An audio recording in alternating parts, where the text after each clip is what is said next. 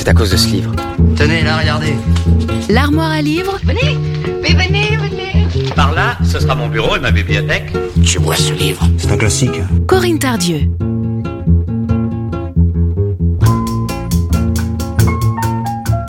Bonjour à toutes et à tous. Aujourd'hui, dans l'armoire à livres, j'ai retrouvé une quinzaine de nouvelles que nous devons à Jeanne Olympe. Née malgré elle entre deux guerres, elle travailla toute sa vie pour l'entreprise Beaupin Père et Fils et découvrit l'écriture au seuil de sa vie. Jean Perrochot en a fait un recueil intitulé Chronique des éphémères, écrit donc par Jeanne Olympe. J'ai choisi de vous lire la Chronique des éphémères numéro 7, qui a pour titre Finette. Xénande et Narcisse Gassard ont perpétué la tradition familiale de se doter de prénoms originaux en appelant leur fille Finette. On ne peut trouver aucun point commun entre les Cassards et la famille Ribaudet, sinon d'affubler leur progéniture de surnoms équivoques. Les Ribaudet en appelant leur fille Cosette, alors que celle-ci était muette, et les Cassards en surnommant leur petite Fifine, alors que la pauvrette, tous ceux qui l'ont connue peuvent en témoigner, n'était point fine, loin de là.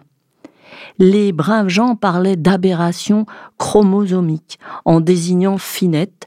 Quant aux mauvaises langues, pour eux, c'était plus simple. Elle était idiote, un point c'est tout. C'est vrai qu'elle avançait rapidement sur ses douze ans, physiquement, dirons-nous, mais pour ce qui était du contenu de sa tête, cela pouvait euh, tenir dans une boîte d'allumettes. Je l'écris sans méchanceté, mais je vous l'expose comme je le pense.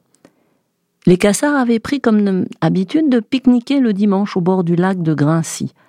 Le voyage à l'aller, comme au retour, était chaque semaine très pénible, du fait qu'ils devaient tous trois s'enfourner dans une minuscule voiturette sans permis.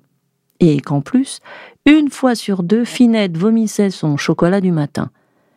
Sitôt arrivé au bord de l'eau, les désagréments du voyage étaient vite oubliés. Zénande, Cassard, préparaient sur place le pique-nique, généralement une omelette, mais savait varier les ingrédients pour ne pas rendre le repas monotone. Narcisse, lui, pratiquait en expert la pêche, la pêche au cou pour piéger des gardonneaux, goujons, ablettes ou toute autre petite friture. Quant à Finette, son passe-temps favori consistait à déterrer des lombriques qu'elle appelait bères de terre, à les observer s'entourer autour de ses doigts, puis, au bout d'un moment, à les bouffer voracement. Jusqu'au fameux jour où Finette décida de traverser le lac à cloche-pied et de s'asseoir en plein milieu. Xénande fit tomber la poêle et sans dans l'herbe en criant le nom de son mari afin qu'il plonge chercher leur fille. Narcisse dit à sa femme de prendre une Kodak avec le clic-clac de Finette. Zénande tomba à genoux au bord du lac en pleurnichant qu'il n'y avait pas de pellicule dans le clic-clac, qu'elle n'achetait plus de pellicule pour le clic-clac, parce qu'elle en avait marre de collectionner des dizaines de photos de l'œil de Finette, car la Finette tenait toujours son appareil photo à l'envers. C'était pour le coup un phénomène rare, même extraordinaire. Là, juste devant d'eux, l'eau, leur fille, Finette, assise au milieu du lac, et rien pour l'immortaliser. C'est évident que personne ne voudrait les croire, et c'est bien dommage, parce que voilà maintenant douze ans qu'ils se coltinaient un fardeau bien pesant, faut dire ce qu'il en est, hein. Ils avaient donc bien mérité qu'un miracle se produise, c'est du moins ce qu'ils pensèrent en un quart de seconde. Et Finette, assise en tailleur au milieu du lac, souriait béatement. Narcisse, un peu poussé par sa femme, euh, disons-le franchement, plongea dans l'eau glacée du lac, tel un héros des films d'aventure.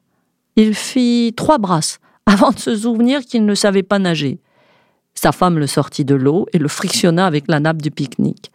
Il étourna trois fois aperçut sa fille, toute guillerette, qui sautillait sur la berge en chantonnant une comptine aux paroles incertaines. L'entendement ainsi dépassé, les parents cassards prirent la décision de rentrer illico. Voilà. C'était un extrait des Chroniques des éphémères de Jeanne Olympe. Bonne lecture et bonne écoute sur Son. À mardi prochain.